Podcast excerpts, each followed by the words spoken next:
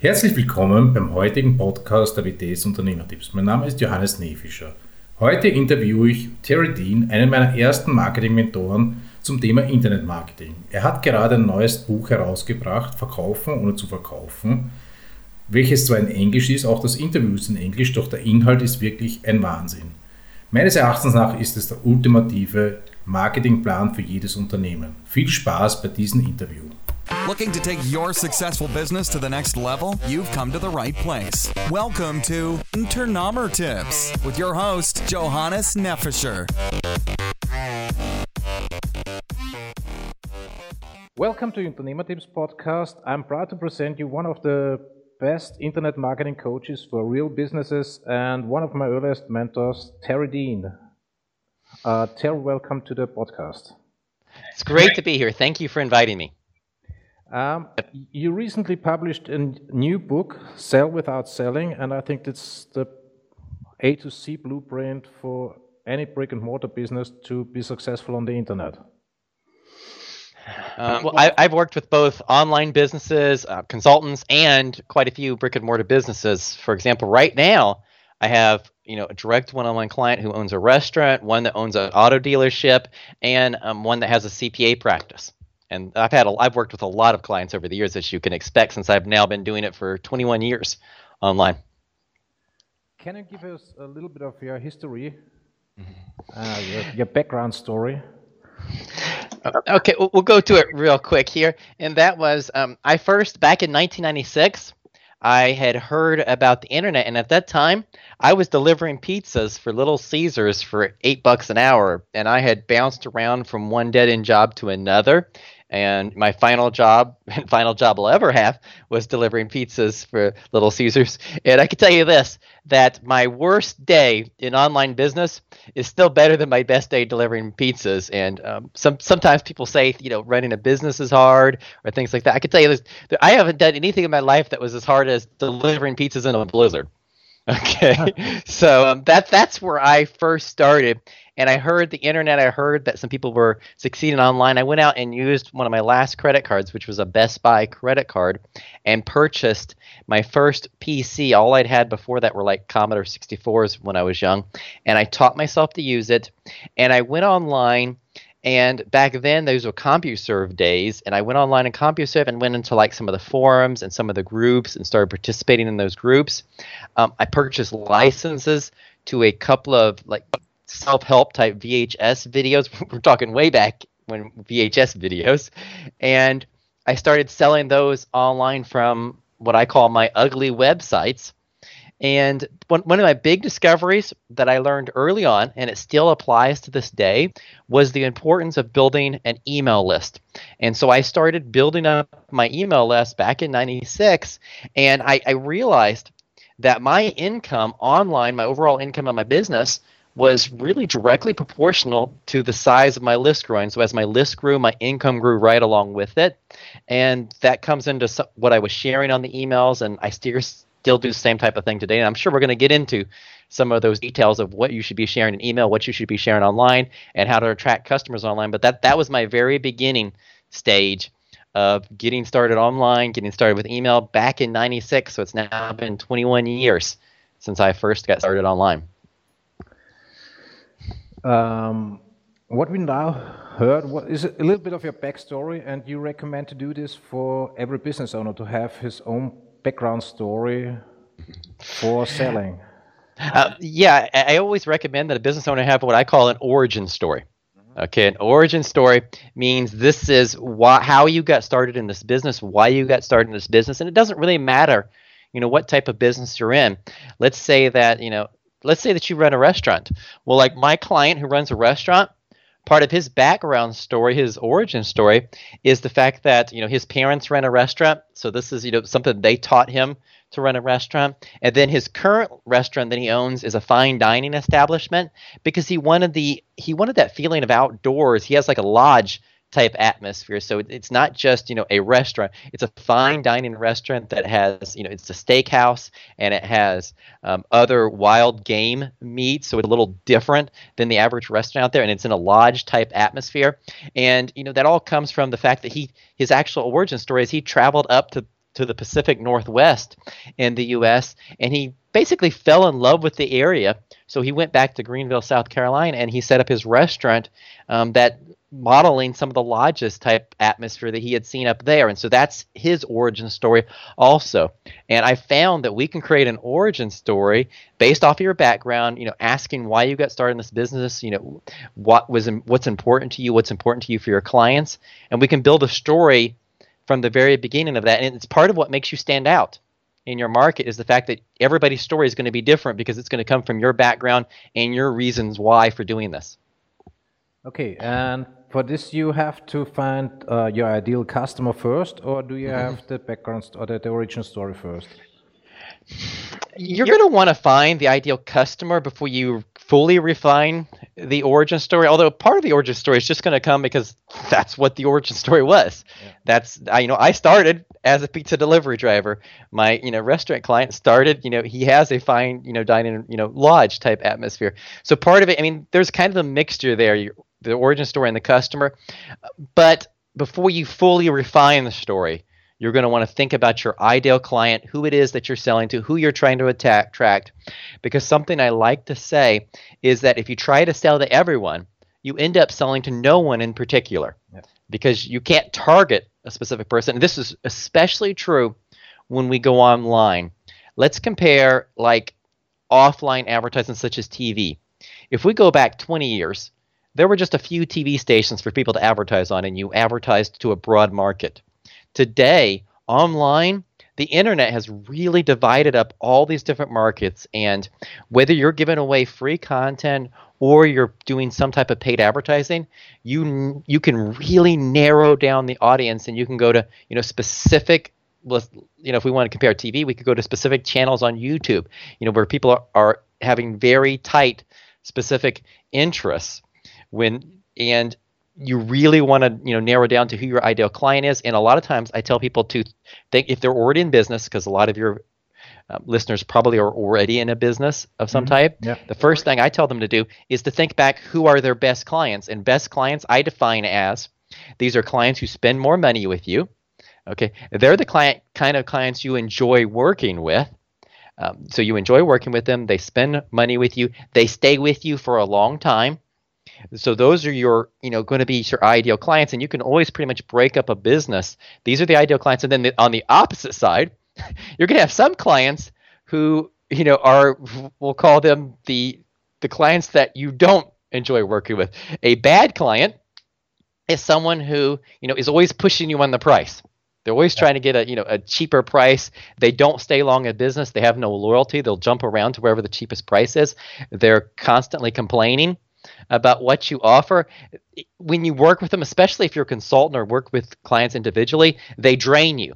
You actually feel tired after speaking to them. Like if you're on the phone with them for an hour, you're, you're tired when you get done. Um, that's a client that you don't want to continue working with. And sometimes while thinking about the ideal clients, I think about the opposite side too, you know, because if I can't think about exactly who I want to attract, I think about who I don't want to attract. I don't want these people. I mean, my ideal clients, when I speak to them after an hour, I feel more energized when I get done. So I have more energy when I'm done with the call than before I started because they just kind of energize you. And you got to think about who those clients are. And then once you think about who they are, you can think about what they have in common. You know, what, what interests do they have in common? Um, it, it really gets specific, thinking everything that you can possibly, that you know about them, like, you know, where you had first attracted them, what message first attracted them. Um, if they've given you a testimonial, what they said in the testimonial, why they chose you look for these types of things because the more you think about your ideal client, the easier it is going to be to grow your business and pretty much everything that we do yeah. in the marketing side. Especially if it comes to, uh, to writing an article or writing emails, it's much easier when you have a clear picture in mind.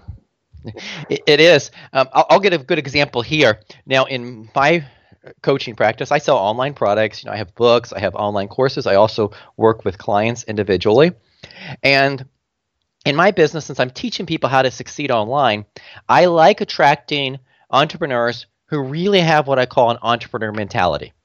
Okay, so they they know that it takes time to build a business.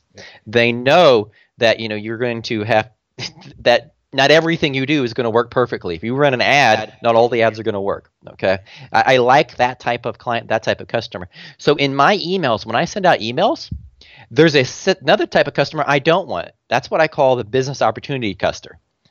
The business opportunity customer thinks that there's some easy button that they can hit, and you know they can just go online and start making a lot of money really easily. Everything's going to work for them, and you know that it's it's like if they advertise, they expect to earn ten times as much money back on their advertising if they run it. There there are people who believe that online, and I actually try to repel those customers. So a lot of my emails will specifically talk about the fact that you know some of my clients, the ones running big advertising campaigns, our goal on the big advertising campaigns is just to break even. Okay, we just want to break even on the front end.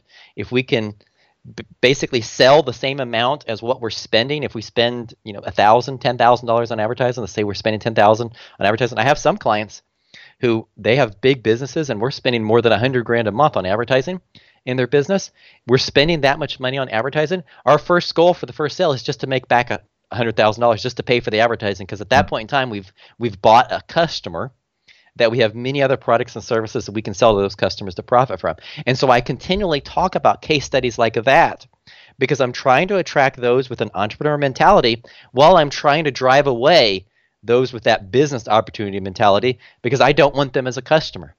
Yeah, I have the same experience, and some uh, clients want to succeed overnight and be a millionaire next week, and that's the, that's a really problem with these clients. And and with those clients, the thing is, you're gonna unless they change their mindset, you're not going to be able to make them happy. Yeah. And so they're going to drain you from energy, and it's going to be something that you don't enjoy. If you're in any type of client business where you're working one-on-one with clients, um, just one really bad client can make you hate your practice. So it, this gets really important for you when you're working individually with clients because you need to attract the right clients and you need to repel the wrong clients. But I think it's true for all of the industries, uh, even the restaurant industry. If you have one client that is really a, a pain, you can really be down a whole week. you you can, yeah. But my uh, my restaurant owner has told me before that you know he so he can't he has a team member who will look at the reviews and things because if he gets a negative review, it, it depresses him for a week. Yeah. if he actually gets a negative review um, of his restaurant, I mean, he has hundreds of reviews for his restaurant, and most of them are really high reviews, but just one bad one depresses him. Yeah. Uh, one takeaway from the book was that uh, you may have three um, customer avatars, and that you should go with the best one and start with this one. Mm-hmm.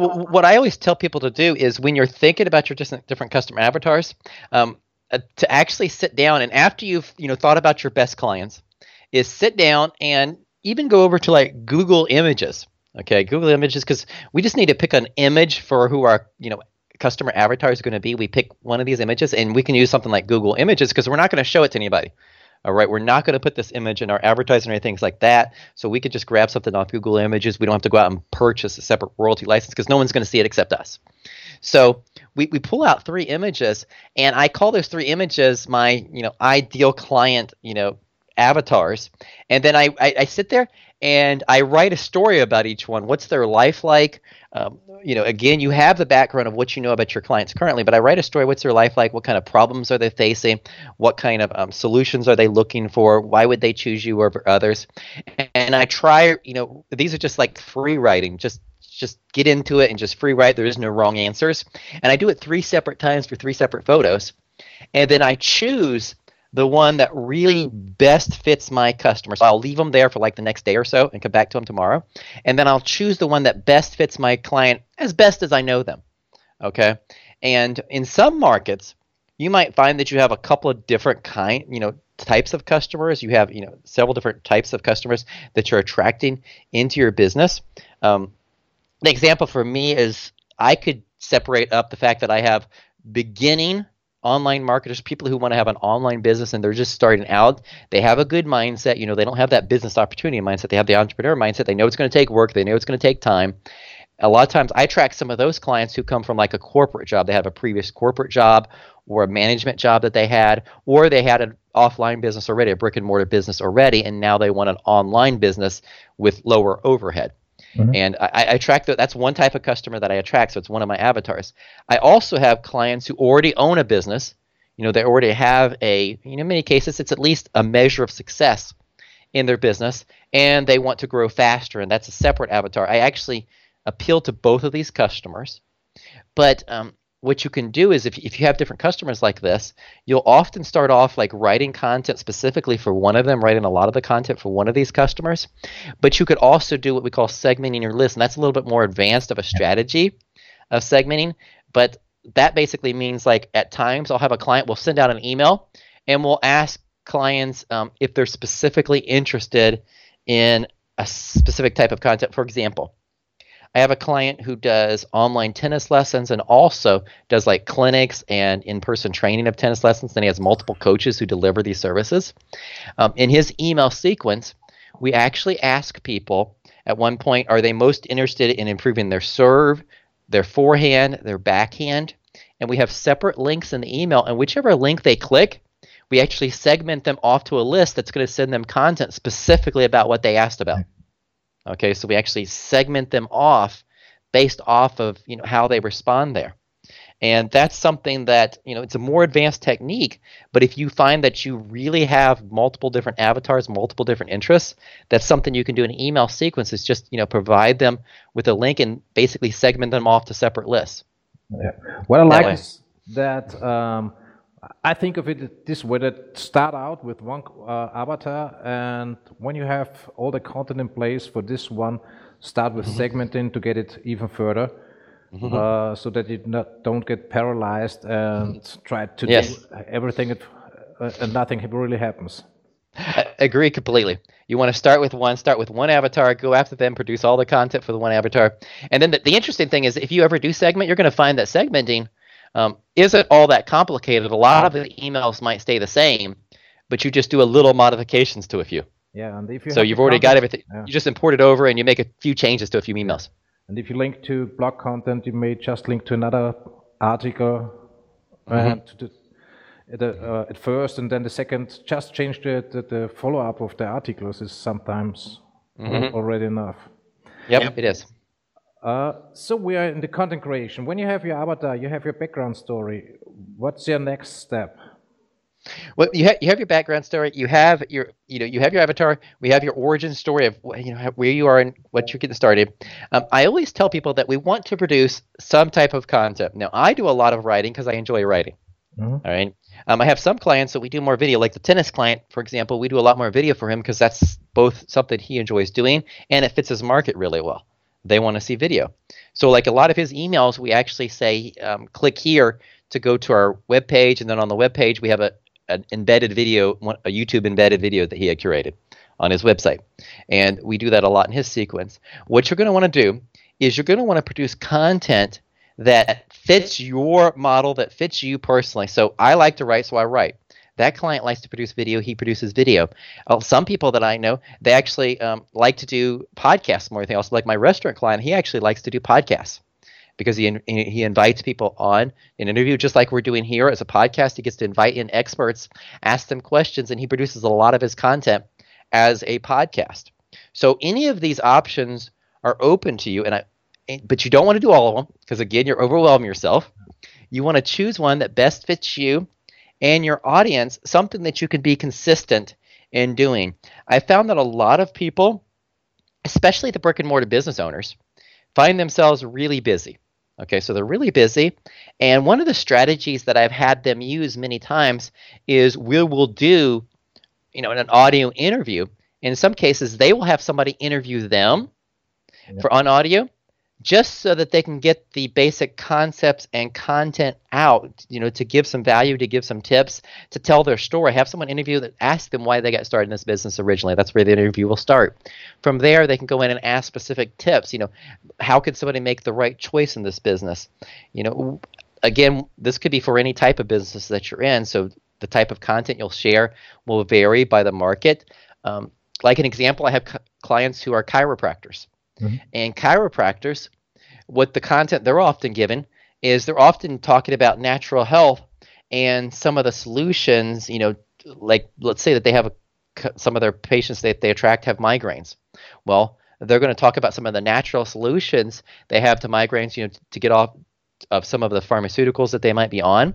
And of course, they'll also bring in the importance of coming in for the chiropractic as well and the content, but they're given additional content in addition to just telling them to come in for chiropractic. I mean, a lot of the chiropractors that I've worked with in the past even run little workshops. So they'll have like a little one hour workshop for people with migraines. They'll have another one hour workshop for people with lower back pain, another one for those that have like knee problems, things like that. So we do little content pieces like that also in that type of market, just trying to give some ideas and examples depending on what type of market you're in. But one of the easy solutions is to have somebody interview you to get the content out. And then once you've been interviewed, you could have that content, you could produce it in audios. You could have someone take it, break up the, that audio into several different pieces. You know, so it might be like a 30 minute interview. Maybe you break it off into like six, seven minute sections based off of specific questions and you have someone turn those into videos they just basically take the audio maybe put your photo on the audio also and then they edit it into a video and they upload that as a mm-hmm. youtube video. Um, someone you could pay someone to transcribe it and now you have written content you could put on a website. So i like to use content multiple different ways but you only need to concentrate on one format of the content and some giving some type of value, some type of content to your clients that's based off of what you share and what you do. And basically, you find the content um, into falling in love with their client and trying to solve a problem for him, or how do you go on with this? How, how do you find your content ideas? The, the, content ideas um, really depends a lot on the subject that you're in. That's the reason I'm trying to bring up examples here because it's a little bit easier just show it based off the example. So like the chiropractor, they do you know specific content about migraines or you know about knee pain because they're going to specific problems. They care about their customer. They care about the you know client that has migraines. Let's say that you're an accountant. Well, as an accountant, your content is probably going to have a lot to do with taxes. Okay, what are new tax laws that might be in place? What are you know tax laws that are going to affect them this year?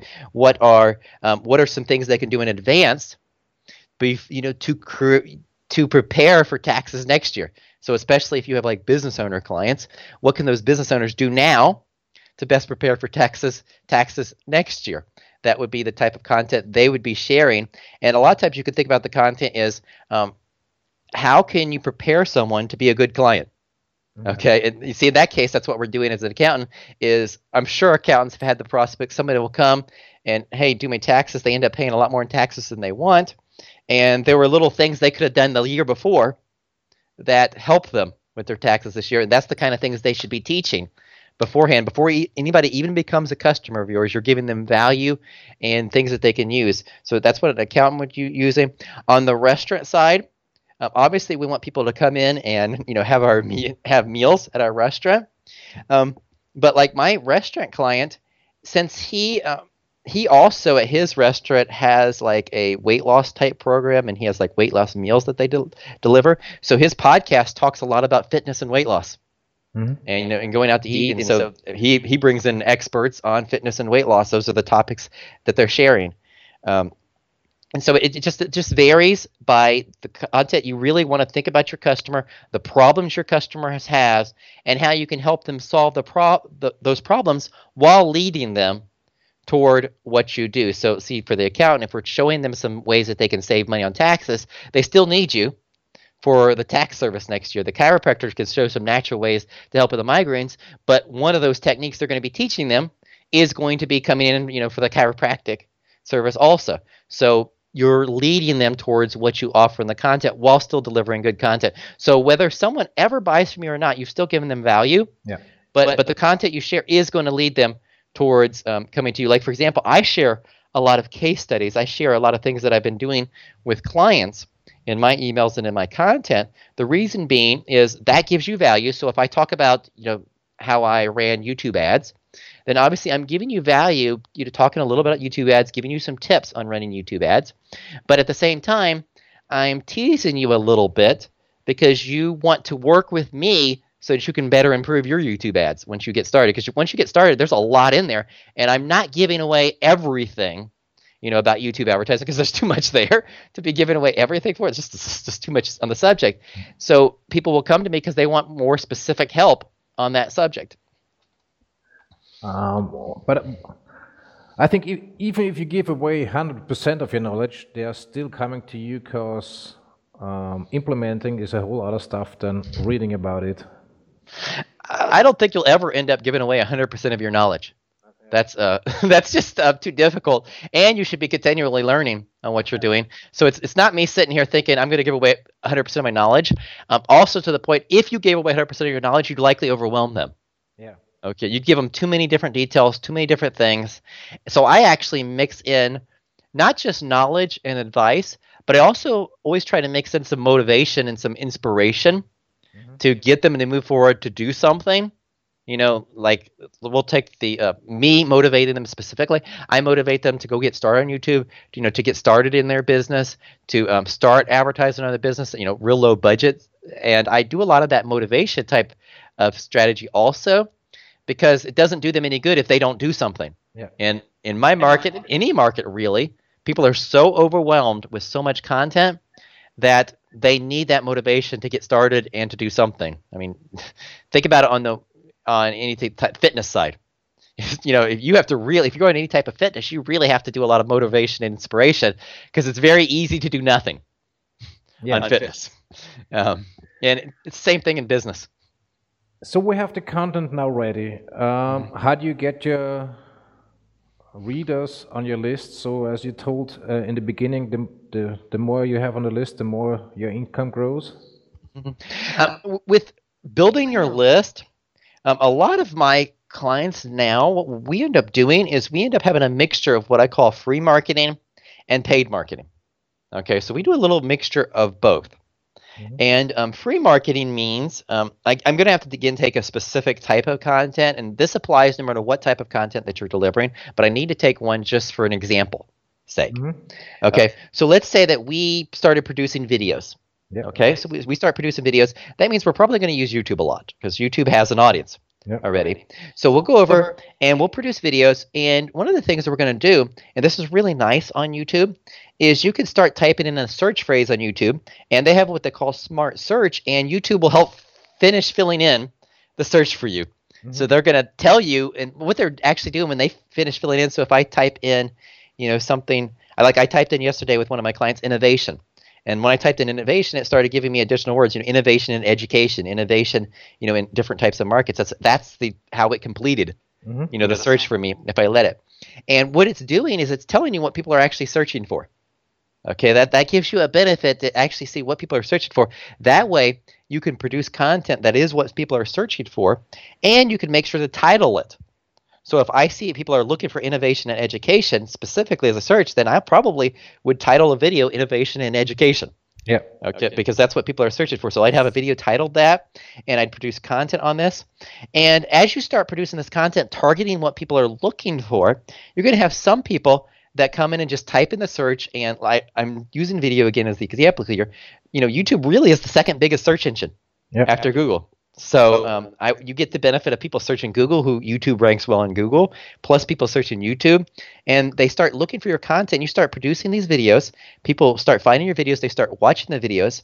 I always tell people any any content you produce, we're always going to have links in the videos, in the video videos, or on your blog page, or you know, in a podcast. You you talk about it. You'll talk about something that you offer for free at your website. And um, we would talk about that on the video. We'd have a we'd produce a little link um, on YouTube videos. There are cards, the card cards that you can put in. You could put in end um, sections on the video so people can go to your page. Down in the description, you could put a link to your website as well. And you would tell people to go over here to get their free gift. And that free gift would be some type of content about your subject, specifically again. Um, like I give away, you know, at mymarketingcoach.com, I give away a free um, email conversion kit and my free email conversion kit actually tells you seven types of stories that you can write and produce for your audience and start sending out emails. Plus it gives you a lot of other email tips and you know subject lines and things like that. And so i would advertise that in my videos just telling you okay here's the free content it's free value content but somewhere in the video maybe a couple times in the video i'll say hey click this link up here the cards to go over to get my website and to claim your free email conversion kit that does what i just told you describing here. Mm-hmm. And that will get people to come over to my website and opt in. And some of them, I'm going to start generating some visitors to those videos just because I'm producing them on YouTube. Now, I I tell people that we do some type of free content, and then usually I'll combine in some type of advertising that relates to the content we're producing. So if we were producing videos on YouTube, I would likely um, suggest that that client also run some YouTube advertising. So we would produce another video that in many cases is what we call an in-stream video. So it's like a short video that that those little videos we call the annoying videos that you see be- yeah, yeah. before, before some of the video we actually want to watch. And we'll create a little video like that. And we can advertise that video on specific videos that we know our audience is watching because it's in our subject. It's search phrases that you know relate to what we offer. And we run that video. And on that video i will just tell them directly to go to my page and opt in for the free gift and that's what i'll be producing i mean my video my video ad I, i'm running I've been running one for, for quite a while now. It's producing really well, and it's basically just me coming on the video saying, "Hey, um, if you're interested in email marketing, then you know I have a free email conversion kit that you can get right here." And then I just go into my little pitch about it and click this link right here to go over to my website and opt in, and it works really well for me, and it produces leads consistently for me mm-hmm. for my market. And I do that with the clients also because the reason I tell you to do something similar with paid advertising as what we're doing free content, because there's almost always a side effect that as I'm advertising on YouTube, I'm also built. There's also people who go over and watch my other YouTube videos. Yeah. So I combine the two together. Same thing if we did. Let's say that we chose Facebook instead, and we were producing. You know, we were building up an audience on Facebook. Maybe we produced a Facebook group, and we were having a discussion on a Facebook group as our free content method and then we run some Facebook ads, you're going to see a side effect of those Facebook ads is people are going to go and subscribe to your Facebook page. Yep. They're going to they're going to join you more on Facebook. So in that case, I would do this, and that's no matter what we're doing. You can have a little bit of crossover with some paid advertising. And The reason I do paid advertising is to speed it up. If I just produce the videos, you know, it might be um, four, five months, six months before there's a lot of momentum just on the free content side. If I start doing paid advertising, I can start generating leads, you know, within the next 24 hours. And so basically, while I'm producing content, the paid ads are generating leads right now. Over time, six months from now, 12 months from now, my free content might be producing more leads for me for free than I'm even get generating from my paid advertising. So that's the reason I kind of lead people to do both.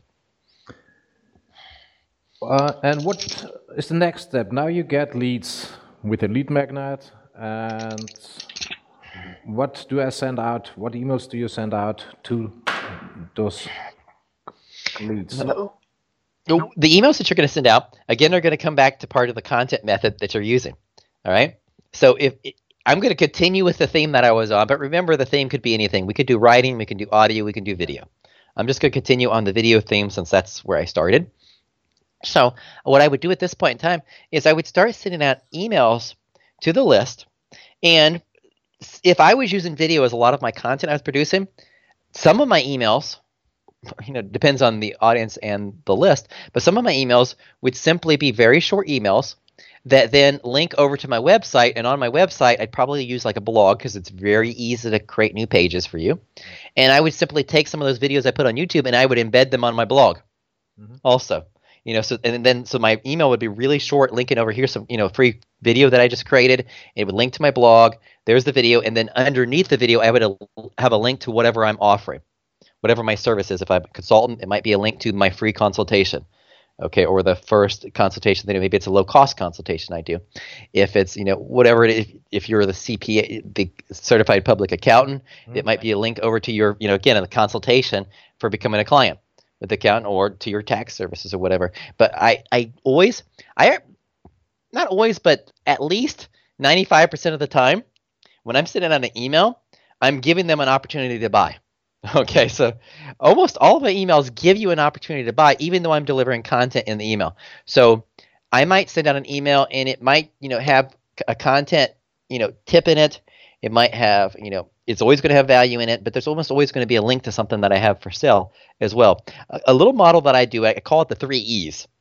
Okay, and this is the model that I often use for email. It is the three E's are entertain, educate, earn. Mm-hmm. All right what that means is my email is going to start out with something that I consider at least a little bit entertaining. And a lot of times it's just like a little story that I might tell. Okay. The very first couple of emails you send out are probably going to have your origin story in them. Mm-hmm. All right, you, you you mentioned your origin story where you get started, and a lot of times my origin story might be over a couple of emails. I w- I'll I'll start with the first part because, like, if we go into my origin story, I talked about pizza delivery driving. Mm-hmm. Okay, I talked about the email list and building up the email list. I would probably have that in two separate emails. So the first would be about pizza delivery drive, and another email would ha- be about the email list and the points of the email list. And I, I could continue on my origin story about when I spoke in front of conferences and how I generated like $96,000 in front of a live conference before. That would be a separate email as part of my origin story. So my origin story could extend over several emails. And what I would do in each of these with my origin stories, I'd start off with, you know, that little entertainment section, which is a story. Then the education section means I'm going to make sure I give at least a tip or two of you know how this relates to you. So if I'm doing the email about the importance of building the list and telling about how my income went with the list, then my educational section would be probably talking about um, the lead magnet, for example, that we just described, having something for free that people want, mm-hmm. and you know that would be where I'd educate. Then my little earning section at the end is so I just gave a story to build a relationship. I gave you something educational, something of value, teaching you about doing your lead magnet. Then for my earnings section, I'd probably link over to my autoresponder alchemy course, which is about email marketing and giving you a lot of templates and tools for doing emails. And that's what I'd link and offer at the very end. I'd maybe only have like a paragraph or two at the end of the email about that. And um, if I did a video, which I just described, I'd have a real short email, link over to the video. The video itself would probably have my origin story in it yep. and the tips. And then underneath the video, I would just have a link over to the autoresponder alchemy course, just as a little link underneath the video afterwards. Yeah. So see, it's still the process. And I follow that model out. I mean, after you've told your origin story, a lot of times my emails just have like a little simple story. I mean, I, I sent an email yesterday that mentioned the fact that I had the flu last week. I mean, I just tell I just tell my story going on.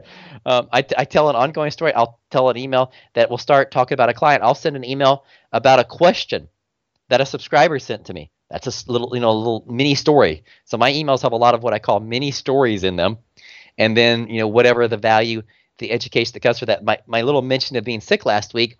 Then the educational section of that email was about the fact that you can't try to do a whole bunch of traffic strategies at once because you're you're never going to have the time for that. Yeah. And you're going to have times where you you know life gets in the way. So you need to focus on one strategy and do it hard. And you know that's what I talked about there. And then then I went over to like talking about my print newsletter at the end and about how I could be there monthly alongside you to help. And that's the little pitch at the end. So see, it's really those three pieces: some type of story, entertainment, education, and then you know something that you're offering in the email. And that's pretty much my process through the vast majority of my emails. Okay. What, what I uh, realized is that it's probably best to have just one offer in the beginning and not try to have um, three products ready before you even start. So start out with the content, start out with um, promotion, and have just one offer ready. And if it's just coaching, so there's no problem to to have mm-hmm. it, and uh, then build the products afterwards you really want to focus on i would say at least the first two weeks mm-hmm. of your email maybe the first 30 days of your email you want to focus on one primary offer. Okay? Um, the consultant or coach is probably going to be like a free consultation. That's the offer they have up front. Now once they get on the consultation with someone you know they might have several different offers they have but after talking to the client they're going to decide which one's right for them and that's what they'd offer on the call but see it's, it's like a step-by-step process mm-hmm. you figure out what it is that you're offering, you you're only going to want to have one offer in each email. Okay, that's that's a yeah. really strong rule. Is don't try to put a whole bunch of products in one email. Go heavily for one offer. Um, e-commerce businesses. So somebody who has, well, they might have like a thousand products in their store. Um, what a lot of times the offer that we do for someone like that is it might be maybe we're given like a 20% off a you know a 20% off coupon or something like that. We're still going to usually focus an individual email on a type of product you know on a, a, specific type of product sending them to a specific category even an individual product that we're promoting but we're giving discount off this product so in an e-commerce store with a tons of products we might not stay on the same product for 30 days but i'm still going to really focus primarily on one product per email as i'm doing the discussion so it kind of varies there but for most people most businesses we really do want to focus on one primary offer one primary call to action that's simple and where we're leading people to, in the beginning. How many emails do you fill up your autoresponder with? uh, the correct answer um, is most autoresponder sequences last a long time. To give you a good answer here, is I have clients who have an email sequence. The actual autoresponder sequence is, is as short as 30 days. I have a couple of clients who have an email sequence that's five years. Okay, um, so it's a, a good description for a lot of people is I think of you know two types of emails that we're going to send. We have autoresponders and we have broadcasts. Yeah. Okay, an autoresponder is an email that you've specifically designed and you plug in your email and everybody gets this when they first join. Um, I I have autoresponders on everybody's everybody of my clients has autoresponders in their system. A lot of times we tell that original origin story, why we got started in this business. We focus on that one initial product offer heavily over that first 30 days or 60 days or 90 days. A lot of times in business to business, like I have clients who sell to chiropractors or they sell to other auto dealers. Um, it, we really need that sequence to be like 60, 90 days because it takes a little time to sell those higher ticket offers mm-hmm. there. But we have this initial sequence. You go into your origin story, you make that first promotional offer. That's why I tell people to concentrate first. Then we also have what we call broadcasts, and broadcasts are emails that you you write and send. You know, they're more timely type emails. So I send out broadcasts. For me, to my list, I send out broadcasts twice a week, and um, those emails broadcasts they might be whatever special I'm running right now they're going to be stories about my life that fit right now, you know, case studies from clients right now. And I'm sending out those broadcasts as um, ongoing emails. And I tell everybody they should send at least at least one broadcast a week minimum, bare minimum. Mm-hmm. And I have other clients that we they send out daily emails yeah. As well. So it's anywhere from one email a week to like seven emails a week on the broadcast and the autoresponders. And something that i often do is you know i tell people to do that initial sequence. Maybe for a lot of people it's like 30 days for that initial autoresponder sequence that they haven't put together. Then later on after you've sent out broadcasts you look at the numbers on the broadcast which one had good open rates and clicks and you remember good sales coming in from. And we take those good broadcasts and we stick them back in as autoresponders also but not but not every one of my broadcasts becomes an autoresponder. Only the ones that worked good. Because even after a lot of experience, not every one of my broadcasts um, does awesome sales. Some only do a few sales, and those don't get stuck back in as autoresponders. Do you put your uh, leads who are in the autoresponders in the broadcast too, or start the broadcast after they finish the autoresponder series? In most cases, I would tell you to start the broadcast after they finish the initial sequence. If you have an initial sequence that's like 30 days or less, obviously the clients who have like five year sequences, yeah. they program them both together. And the way they do that is they program their autoresponders. For example, they might program the autoresponders to go out Monday, Wednesday, and Friday, and then they send broadcasts on Tuesday and Thursdays. Okay, so if you have a really long sequence, you're going to be sending them at the same time. For most people, I'd tell you that initial sequence don't send them broadcasts at the same time. We'll say like the first 30 days. Okay. So basically, basically, you we have now the overview. We have this uh, and have the picture of to sell without selling. Because if the client now contacts you because of your videos or your content, he wants to have business with you. He really does. You're going to find that people have come to you um, because they've already built up a relationship. And like a good example here, as a consultant and coach, um, I've now done like private one-on-one consulting, and I, I sold my previous business in 2004, and then actually started up doing a lot of one-on-one coaching and consulting in 2006. So now 11 years of consulting and coaching. In 11 years of having clients, I can only recall two clients that I didn't think were a good fit for me. Mm-hmm. Okay, okay, and I, I I, I basically told them that they weren't a good fit for me, you know, and that you know they weren't going to be a good client going forward for this. Um, and even one of those even mentioned later on the reason I basically rejected him as a client is I gave him advice and he kept saying why it wouldn't work. It's interesting after I uh, basically kicked him out as a client. Three months later, he emailed me to tell me that he finally did what I had told him to do, and it worked really well. so he still did it afterwards after being motivated by being kicked out. So after all this time, 11 years, only having like two clients that didn't weren't a good fit, I think that's a really good model of how well this system works for attracting the right clients.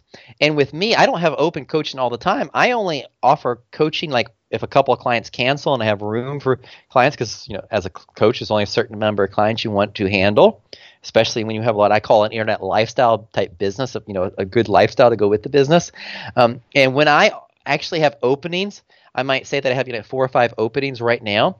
Um, I usually actually sell out of those openings in an hour or 2 mm-hmm. Those spaces are taken by clients, and, and that's not even doing a free session up front. Those clients have to pay, you know, for the first month of coaching up front, immediate before we even speak yeah. on the phone. The and the reason I know, and the reason I can still attract good clients that way, is because those clients have been on my list for a while. They know me. They know the types of things I talked about working with other clients. They know the things that I reject. They know the methods I'm using because they've been on my list. So they come in and they're ready to do and um, to participate along with me because they've built up that relationship over time. Even though you know we haven't spoken directly, it's kind of funny. I don't go to a lot of conferences because I don't like to travel. But at times I've went to conferences and people will come in, up to you at a conference and they'll start holding a conversation from an email that you wrote six months ago. Mm. And you sit there at the very beginning. I've, I've done it a bunch of times. You sit there in the beginning listening to them because you're not sure what story they're talking about at the moment or which email they're talking about. But it's, it's like this personal relationship they've built with you. And um, eventually you you figure it out okay this is the email they're talking about. This is the one. And at that point in time you can respond. But i've had that happen a lot of times that people really developed a close bond and relationship with you because you've sent out emails like this that they think you know they think you know them as well because they know you so well yeah. when they meet you in person. And this is what i wanted to say uh, now in the end that you practice what you preach because you have all the steps in place. You have your waiting list on your um, one-on-one coaching, and I really, I really enjoy to to watch how you uh, build up the whole stuff. This is really great. Uh, thank you. Um, for, for, anybody who wants more information and they want to grab the, the free email conversion kit, you can go over to mymarketingcoach.com. And of course, I'm going to ask you to opt into my list there at my marketing coach. There should be no surprise about that. My marketing, so it's mymarketingcoach.com. And then if you'd like to see my new book, How to Sell Without Selling, that really gives you the whole formula at a um, real close low cost price. The Kindle version in U.S. dollars is only five bucks. Okay, so you're getting a huge value with that book. Yeah. I've already had a couple of reviews come back that it's more than what many people have in their high end courses. Yeah. In the book, in the book alone, um, you can just to, a quick way to search for it. Just search for "How to Sell Without Selling" by Terry Dean, and you'll find that on Amazon in in your local Amazon yeah. section because I, I, think it's, it's available worldwide in the Kindle version. Yeah, I will put a link in the description of the uh, the podcast, mm-hmm. and I think it's the only one really course on how to implement it really good for local businesses. Uh, I've bought a lot of internet courses uh, and talked to a lot of people, but this one is really implementable for any motor brick and mortar business. It really is. There's even a there's a specific chapter yeah. on how to apply this to a. I, I choose a local service business there, but it would work for retail or anything else as well. But there's a specific chapter just for local businesses yeah. in the book also.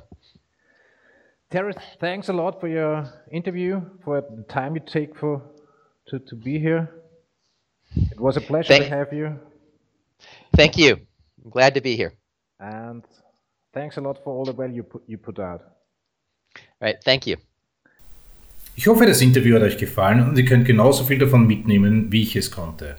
Viel Spaß und viel Erfolg und falls ihr Fragen habt, bitte einfach melden. Thanks so much for listening to this episode of Unternehmer Tips with your host, Johannes Neffischer. For more great content and to stay up to date, visit us at turnomertips.wts-stuarburriton.com. We'll catch you next time.